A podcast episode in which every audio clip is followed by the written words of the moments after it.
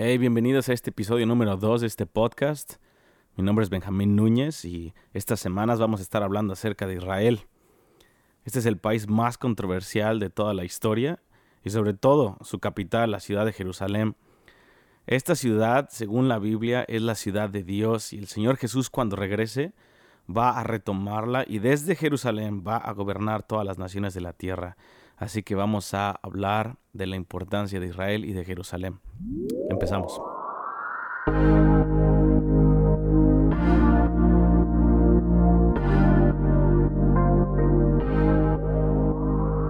Ok, bienvenidos una vez más. Este es nuestro episodio número 2 de este podcast. Y vamos a hablar de Israel. Estas semanas lo, le puse el título de Hablemos de Israel. Y bueno, para hablar de Israel y de Jerusalén tenemos que dar un poco de contexto de la importancia de esta ciudad.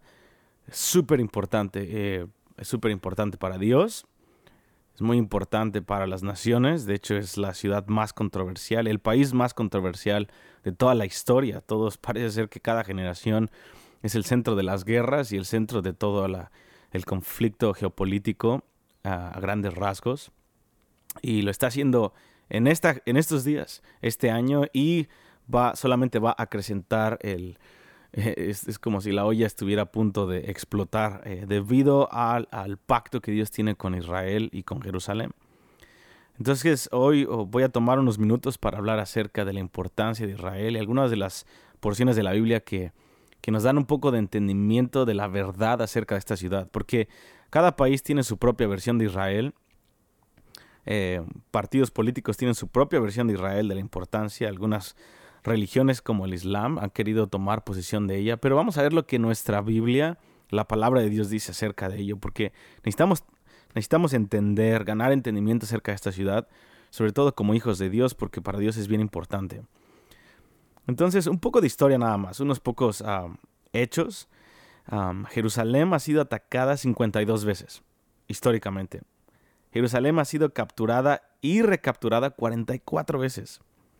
Eh, más de 23 veces ejércitos la han rodeado para destruirla y la han destruido por completo dos veces, eh, en donde fue quemada por completo.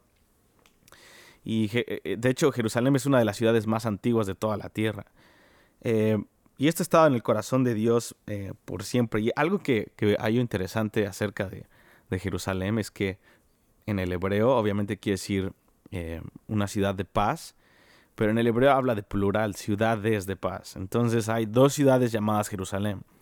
Y Dios llamó a Jerusalén física, la que está ahorita en el Medio Oriente, y Jerusalén, Él fue el que la llamó así. Y es una extensión de la Nueva Jerusalén. La Nueva Jerusalén no tenemos muchos datos, o sea, tenemos varias cosas que la Biblia tiene que hablar de la Nueva Jerusalén o la Jerusalén celestial.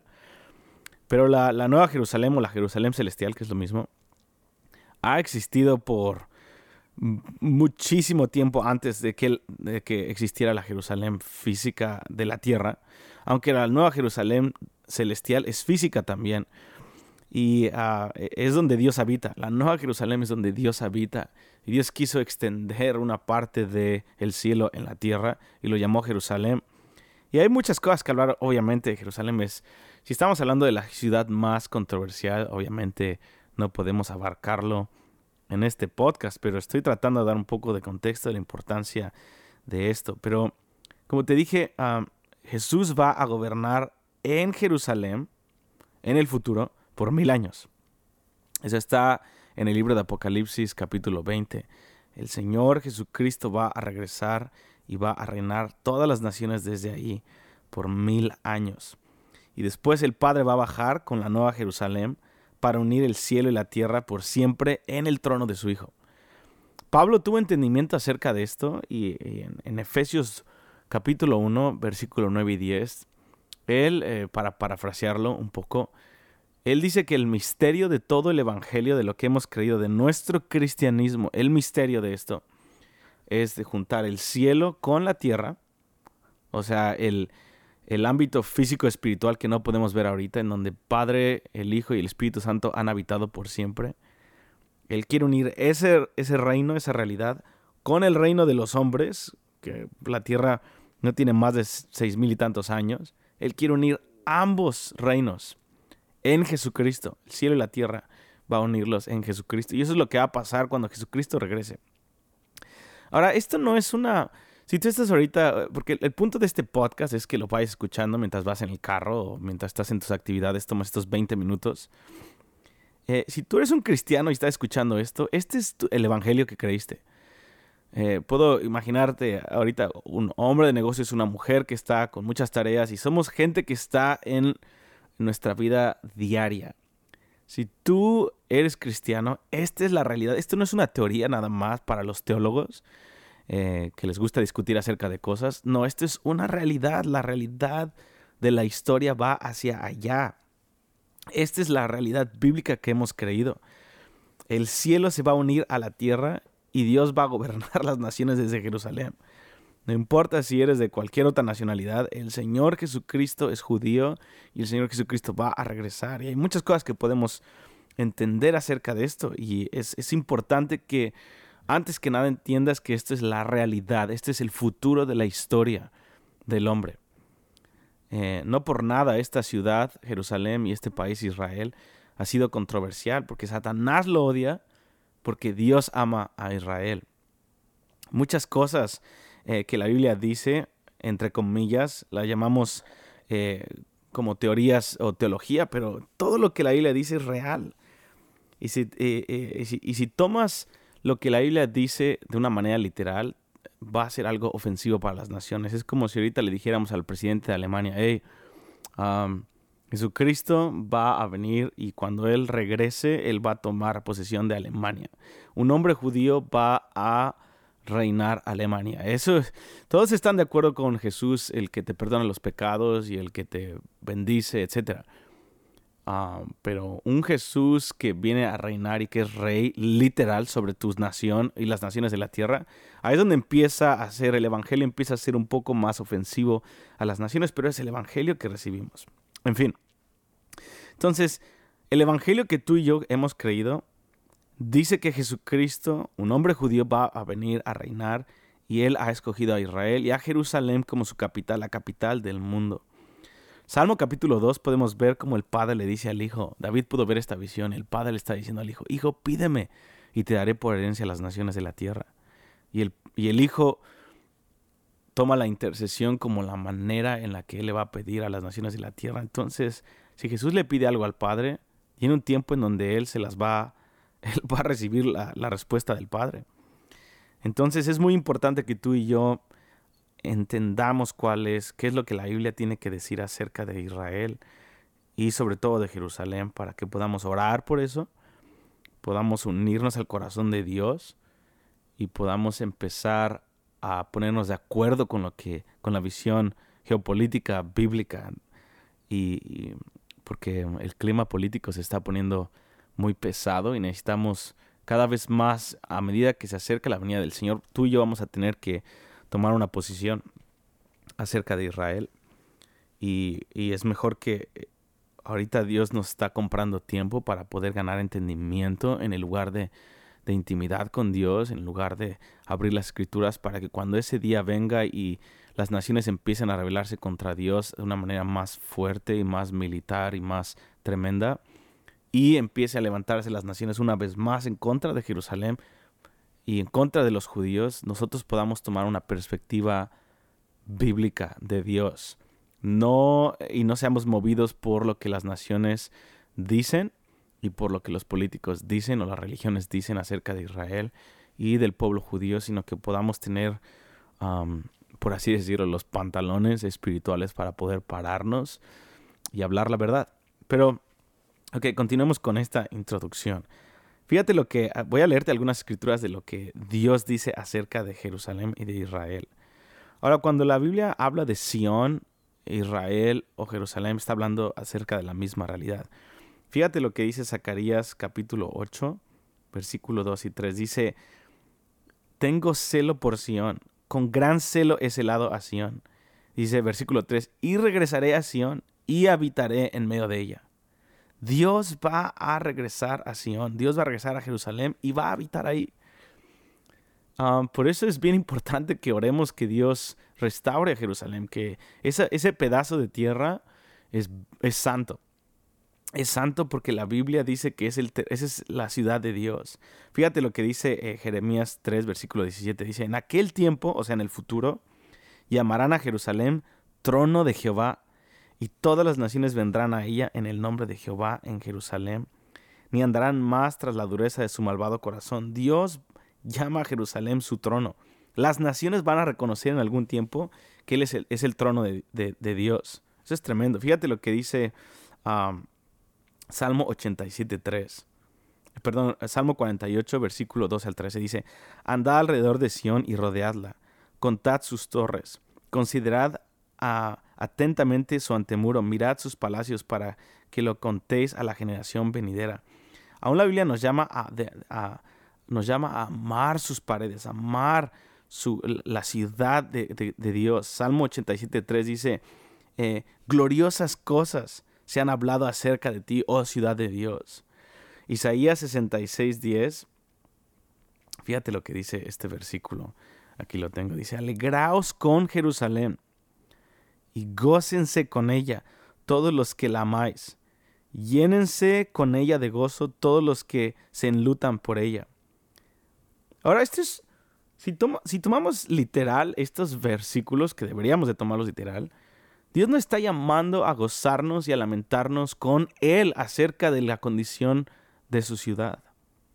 Es tremendo. entonces Dios ha escogido a Jerusalén en Éxodo 15, versículo 17 al 18, Dios le dijo a Moisés que ese era el lugar que él había escogido como su herencia. Dice, lo llama el monte de su herencia. Ahora, eh, cuando... Esto es tremendo. Dios ama ese pedazo de tierra. Tuve la oportunidad de ir hace unos años a Jerusalén. Qué ciudad tan conflictiva, qué ciudad tan difícil. Ah, pero aún así cuando tú vas ahí hay algo espiritual que te hace gozarte, que te hace sentir como, como que estás en casa y que te hace también, si, si puedes orar un poco en el espíritu en esa ciudad, te das cuenta que, es, que hay un conflicto tremendo, hay muchos principados y potestades que odian esa ciudad. Entonces Jerusalén e Israel es algo que, ah, que tenemos que amar tenemos que ganar entendimiento de lo que dice la Biblia acerca de, ella. Eh, entonces, ah, es, importante que nosotros como cristianos ganemos entendimiento de esto. Fíjate, en la Biblia, en la Biblia se menciona más de 800 veces eh, Jerusalén. Es el lugar en donde Dios va a habitar por siempre. Dice, segunda de Crónicas 6.6 dice, este es el lugar que he escogido Jerusalén y mi nombre va a estar siempre impregnado ahí. Eh, Salmo 87.2 dice que el Señor ama las puertas de Sión más que todas las otras habitaciones de Jacob. Es el lugar que Dios ama más. Y eh, eh, la Biblia le da, es, yo creo que es el, el, énfasis más grande de toda la Biblia. Aparte de Dios y de nuestra relación con Él, la ciudad de Jerusalén es, un, es el gozo de toda la tierra, lo llama el monte de Sión a los lados del norte, la ciudad del gran rey. Entonces es bien importante. Ahora, ¿por qué, por qué tú y yo como cristianos no tenemos entendimiento de eso? Eh, yo crecí en un hogar cristiano, pero nunca hablamos de Israel o de Jerusalén, ¿no? Siempre es, es como, se puede tomar como un fetiche o se puede tomar como algo histórico nada más. Y um, viendo un poco la historia, eh, puedo entender por qué nos hemos alejado tanto de la realidad literal y de la importancia literal de Israel.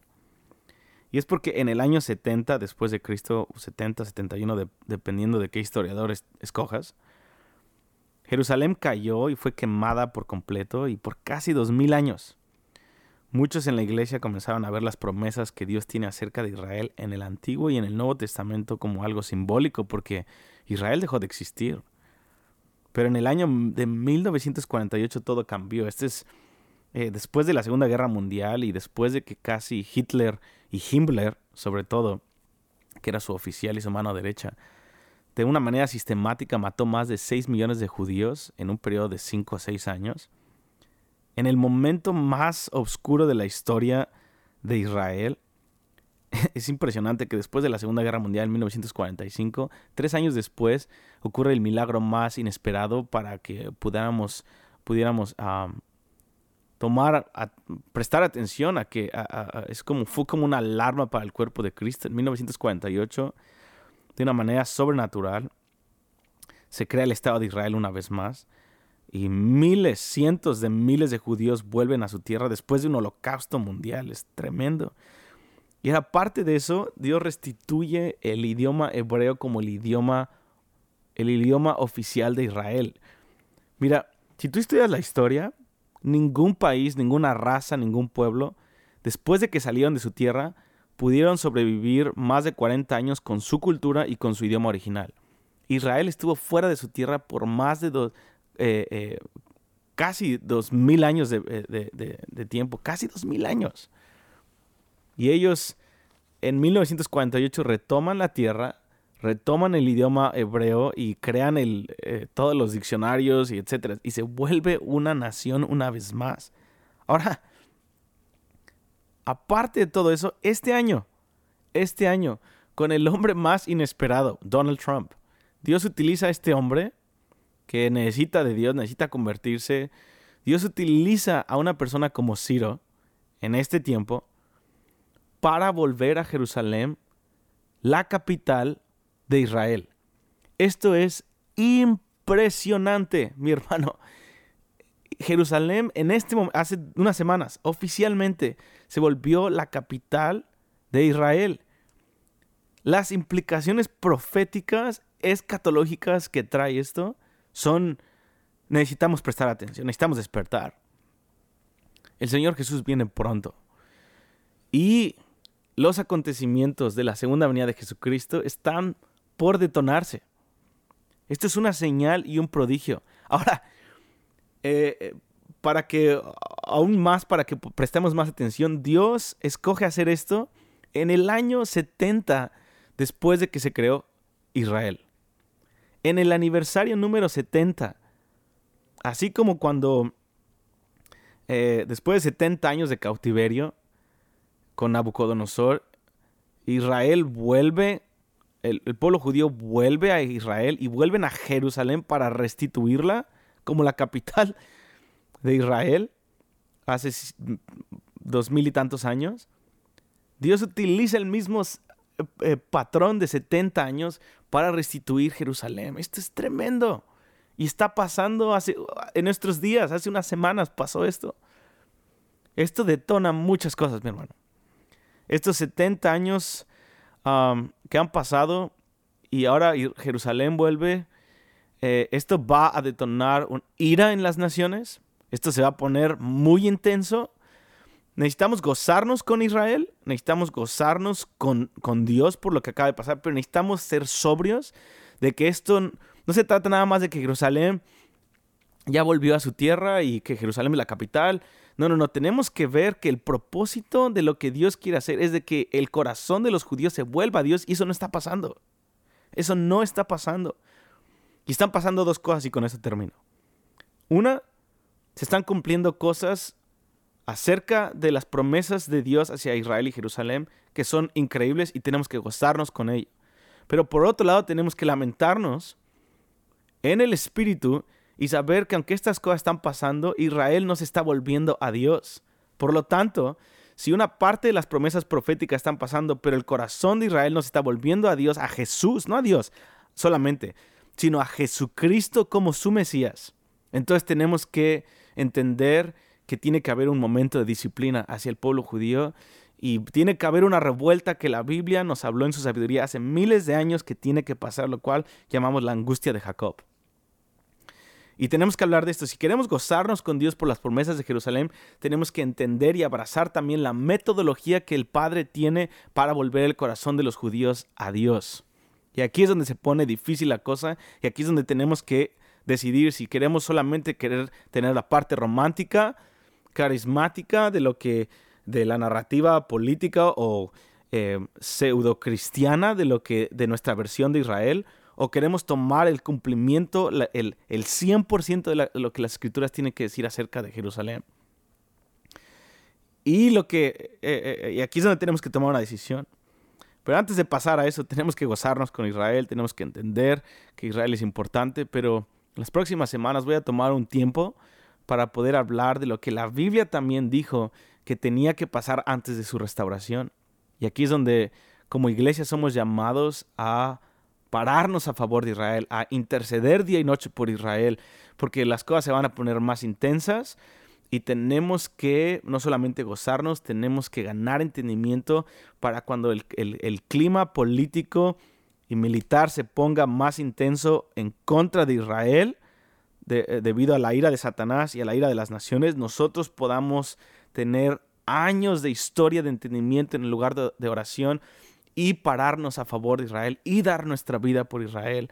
Hermanos, esto es más que una teoría, este es nuestro cristianismo. Pero Israel es muy importante. Ok, una vez más, tal vez esto fue muy intenso, pero este, este podcast tiene como... Eh, mi meta es poder tener una, una conversación cándida contigo y considerar lo que las escrituras tienen que decir acerca de Israel y considerar lo que las escrituras tienen que decir acerca de la sociedad. En fin, te veo la próxima semana. Espero que vuelvas y podamos continuar con, con este tema. Dios te bendiga.